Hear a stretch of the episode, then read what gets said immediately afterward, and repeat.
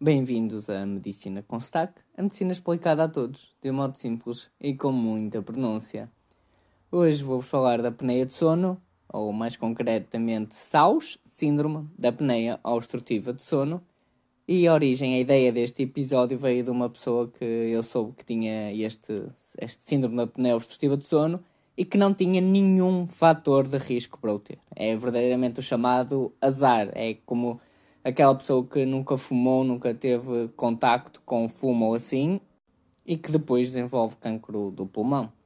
Então, apneia. O A, ou seja, a palavra vem do grego e o A quer dizer, é, o que é, coloca-se como ausência. Pneia vem de respirar. Por isso é que, por exemplo, a especialidade de medicina que trata de, das partes do pulmão chama-se pneumologia. Uh, esta síndrome da apneia obstrutiva de sono existe em uma em cada 10 pessoas. Claro que se formos à população idosa ainda existe mais, existe três vezes mais, em cerca de 30% dos idosos. Existe mais no homem, duas vezes mais. E sobretudo existem pessoas com excesso de peso. E o que é que, que, é que isto é? Basicamente existem dois tipos. Um que é a apneia de sono central, da qual não, vou entrar em detalhe, mas basicamente o, o, nosso cérebro não manda os sinais corretos para os nossos músculos da respiração funcionarem. E a, a, a outra variante, que é a que realmente existe muito, muito mais, que é a apneia de sono obstrutiva. E o que é que acontece? É quando os nossos tecidos, vamos chamar assim da zona da garganta, acabam por colapsar, ou seja, fecham, a nossa garganta fecha e o ar não consegue passar. Portanto, indo um bocadinho mais profundo, os nossos tecidos aqui da zona da garganta e do pescoço, eles estão tipo abertos porque nós estamos acordados e ao estarmos acordados criamos uma coisa que chama tónus muscular, ou seja, o músculo está sempre ativado, mesmo sendo inconscientemente. Os nossos músculos da garganta não precisamos de os mexer conscientemente, como precisamos, por exemplo, para os músculos da, das mãos. Uh, então eles estão sempre ativos. O que é que acontece? Quando nós adormecemos e entramos assim num sono mais profundo, os músculos perdem este tónus, então colapsam, ou seja, um e outro fecham-se. E o que é que acontece? O ar deixa de passar. E o ar, ao deixar de passar, Uh, muitas vezes ouve-se aquele barulho de ressonar, que é quando já o ar está a passar num espaço muito estreitinho, por isso é que a respiração deixa de ser uma coisa fácil e passa a ser uma coisa em que o ar não consegue passar facilmente, e daí aquele som tipo. quer dizer que já está a custar. Mas estas pessoas que têm o síndrome da apneia obstrutiva do sono acaba mesmo por fechar, fecharem os tecidos e não conseguir respirar que é que acontece? Não conseguem respirar, o oxigênio baixa muito, o dióxido de carbono aumenta muito no corpo, tudo coisas más, e a pessoa acaba por despertar, que é uma maneira do nosso cérebro, diz assim, tipo, eu tenho que acordar e tenho que criar outra vez o tónus e criar uma respiração consciente. Como já estão a ver, estas pessoas passam a noite inteira a adormecer e a acordar, a adormecer, a acordar, porque cada vez que adormecem deixam de respirar com mais ou menos frequência e gravidade. Isto no nosso corpo é, é como se criasse uma resposta de stress. Ou seja, nós estamos a dormir, mas na verdade é como se estivéssemos a correr uma maratona. Portanto, as nossas tensões arteriais estão aumentadas, a nossa frequência cardíaca fica aumentada. Basicamente, o nosso corpo está em sofrimento, porque, claro, deixa de ter ali oxigênio várias vezes durante a noite. Inclusive, também como resposta de stress, os nossos açúcares normais que existem no nosso corpo ficam aumentados. Eh, as nossas hormonas de stress também são produzidas cada vez mais. Além disto, a pessoa não consegue ter um sono reparador, não é? Portanto, agora que vocês já me ouviram, já vão saber quais são os sinais e os sintomas de, destes doentes. Portanto, primeiro a maior parte deles acaba por ressonar. Mas não basta ressonar para ter a apneia de sono. É porque na apneia deixa-se mesmo de respirar. E muitas vezes é o próprio companheiro, ou companheira, ou que seja quem for que está a dormir ao lado, que diz e eu vi essa pessoa a deixar a parar de respirar, até fiquei a olhar Isto acontece e é muitas vezes dito. Uh, estas pessoas têm um cansaço inexplicável, ou seja, todos nós de manhã estamos cansados, todos nós podemos estar cansados, mas isto é outro nível. Uh, agora não vai toda a gente que ouve este podcast dizer que tem apneia de sono porque uh, às vezes ressona e porque anda cansado e porque tem alterações do humor. Não. Quem tem apneia de sono é uma coisa muito fora de série. Mais, estas pessoas acabam por não ter um sono reparador, não é? Portanto, a função do sono não é exercida, então têm uma, também uma alteração do humor grande, têm dores de cabeça muito frequentes, têm baixa produtividade no trabalho, porque adormecem com facilidade em todo lado, e têm imensos uh, acidentes de carro, porque adormecem a conduzir. Eu sei que tudo isto são sinais e sintomas muito, vamos chamar assim, genéricos. Todos nós temos quase eles todos, mas estas pessoas têm mesmo, mesmo a um nível que, que, é, que não é normal. E o que é que causa? Quais são os problemas de ter apneia de sono? Esta falta de oxigênio, esta falta de cansaço, além de causar acidentes, como nós já vimos, e diminuição de trabalho, no nosso corpo leva imenso a termos diabetes, a termos aumento de AVCs, acidentes vasculares cerebrais, infartos, insuficiência cardíaca, morre-se mais cedo, portanto diminui a esperança média de vida e tudo isto são fatores independentes, seja, isto que eu estou a dizer é só pela apneia de sono, porque, por exemplo, se a pessoa tiver obesidade já tem estes riscos, mas com a apneia de sono ainda tem mais. E hum, quais são os fatores de risco? Ou seja, quem é que está em risco ter isto? Eu gosto sempre de dividir estes fatores de risco nos não modificáveis e nos modificáveis. Os não modificáveis são ter mais de 40 anos, portanto, quem tem mais de 40 anos nada pode fazer sobre isto, e ser do sexo masculino, que também tem duas vezes mais apneia de sono, portanto, também não há nada a fazer. Já os modificáveis, obesidade, ter o pescoço largo, que indiretamente está associado à obesidade e por isso é que é modificável. Se nós diminuirmos o peso, diminuirmos também a gordura do pescoço. Ter amígdalas em línguas grandes, e eu pus isto no modificável porquê? Porque em alguns casos a cirurgia está indicada, portanto pode-se modificar, por exemplo, fazer a amigdalectomia, ou seja, tirar as amígdalas por cirurgia. Fumar, beber álcool, e, por exemplo, podemos pensar assim, ah, uh, vou ter, vou, uh, e para terminar, uh, tomar sedativos. Eu agora até vou passar por estes e tentar, vamos tentar pensar juntos. Obesidade, é fácil.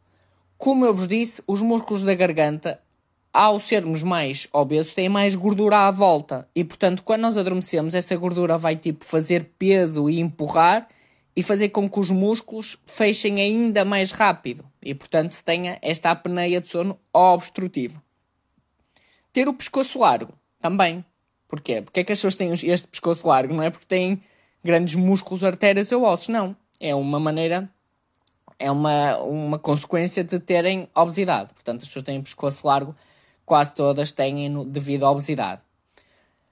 As amígdalas o, e a língua, o que acontece? Ao serem maiores, há cada vez menos espaço para o ar passar. E por isso é que às vezes a cirurgia pode resolver.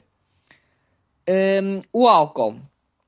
O que acontece também? O álcool deprime, é um depressor do sistema nervoso central. Portanto, nós ao beber álcool, vamos chamar assim, ficamos um pouco mais ensonados. E, portanto, perdemos mais rapidamente o tónus destes músculos e mais rapidamente então colapsa o espaço onde o ar havia de passar. E com os sedativos igual. Os sedativos acabam por fazer esta função de depressão do nosso sistema nervoso, tal como o álcool. Diagnóstico disto. Como é que sabe? O diagnóstico é uma coisa que chama, é o estudo de sono, e basicamente, através de, um, é, de vídeos e de uns aparelhos, a pessoa dorme com aquilo, muitas vezes é em casa, outras vezes é no hospital, vai dormir ao hospital, e aquilo mede quantas vezes é que tiveram apneias, ou seja, quantas vezes é que deixaram de respirar por hora.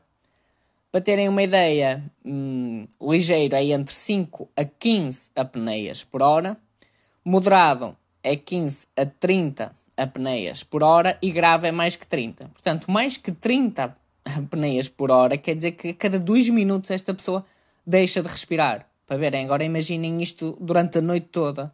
Uh, ninguém consegue ter uma vida minimamente aceitável quando a cada dois minutos deixa de respirar, o oxigênio baixa e acaba por acordar. Portanto, isto quando temos um, por exemplo, um bebê que nos acorda de meia meia hora ou de uma em meia hora, agora imaginem isto que é estarmos a acordar, mesmo que não tenhamos consciência que acordamos, mas estamos, o nosso cérebro tem que despertar para respirar a cada dois minutos, todos os minutos. Tratamentos para isto. Eu também tentei, para ser mais fácil de compreender, dividir os tratamentos por grau crescente de, vamos chamar assim, invasibilidade. Invasibilidade no sentido de coisas que não há, que não mexem com o nosso corpo, que é uma coisa não invasiva, por exemplo, alterar um comportamento, ou invasivas, por exemplo, o máximo de invasibilidade é fazer uma cirurgia, não é? É mesmo modificar o nosso corpo através de algo externo, neste caso um bisturi. Então, o que é que podemos fazer? Alterações no nosso estado de vida, como perder peso, deixar de fumar, beber menos álcool ou reduzir para zero. Um, mais, fazer exercício regularmente, isto no sentido não só de perder peso, mas também de sermos mais saudáveis. Depois, ter bons hábitos de sono, como por exemplo ter um quarto escuro, calmo, ter rotinas de ir para a cama uh, à mesma hora, uh, não levar, por exemplo, o telemóvel para a cama. Mais, dormir de lado. Lembram-se, quem, quem segue os nossos episódios sabe que a posição lateral de segurança uh, ajuda a abrir ou a permeabilizar as vias aéreas, portanto, é a posição que nós pomos as pessoas inconscientes para tentar impedir que elas aspirem para os pulmões o vômito e também que lhes permite respirar com mais facilidade. Portanto, as pessoas que dormirem de lado acabam por ajudar a ser mais, mais fácil o respirar. Enquanto quem dorme de barriga para cima é mais fácil de, do espaço por onde nós respiramos na garganta se fechar. E aqui um truque, que isto é de rir, mas é verdade. Uma das vezes o que fazem é chegar ao pijama e na zona das costas do pijama fazer um bolsinho e pôr lá uma bola de ténis ou uma bola de golfe, por exemplo. E o que, é que acontece? A pessoa está a dormir de lado e quando se vira para ficar a dormir de cima, por exemplo, já quando está em sono profundo, senta a bola e acaba por ter que se virar de lado, ou seja, a bola incomoda e avisa. Portanto, criar um bolsinho e pôr lá uma bola de, de ténis é uma, uma estratégia entre as várias que, para tentar forçar que a pessoa durma de lado. E depois, a nível de mais invasivos, primeiro temos uns dispositivos que se põem na, na boca. É muito parecido com aqueles que os jogadores de boxe usam, ou até com alguns aparelhos, o Invisalign ou assim. No fundo, o objetivo é tentar abrir um bocadinho a boca para que seja mais difícil aos nossos músculos colapsarem e fecharem a entrada de ar. Estes dispositivos também são muito usados, por exemplo, por pessoas que ressonam para diminuir o ressonar. Depois temos a cirurgia, nem sempre está indicado, mas quando está é uma cirurgia feita pela especialidade de otorrino. E por último, não é o mais invasivo, mas deixei por último porque é o mais importante, eh, uma coisa que chama CPAP, portanto, Continuous Positive Airway Pressure. Portanto, é uma máquina, é tipo um ventilador, que tem uma máscara, uma máscara que, ou seja, a, máscara, a máquina liga-se a nós através de uma máscara que pode ser no nariz ou no nariz e na boca. E o que é que faz? Reparem, vamos pelo nome: Continuous Positive Airway Pressure. Portanto, ela faz uma pressão contínua positiva nas nossas vias aéreas. Então, o que é que esta, esta, esta máquina faz? Quando nós inspiramos, ou seja, nós puxamos ar para dentro dos pulmões, ela não faz nada. Mas quando nós expiramos, mandamos o ar dos pulmões para fora, é aí que o ar, depois de sair todo, as nossas estruturas, os nossos músculos acabam por colapsar. Porque deixa de haver ar ali a manter o espaço. Então, o que é que esta máquina faz?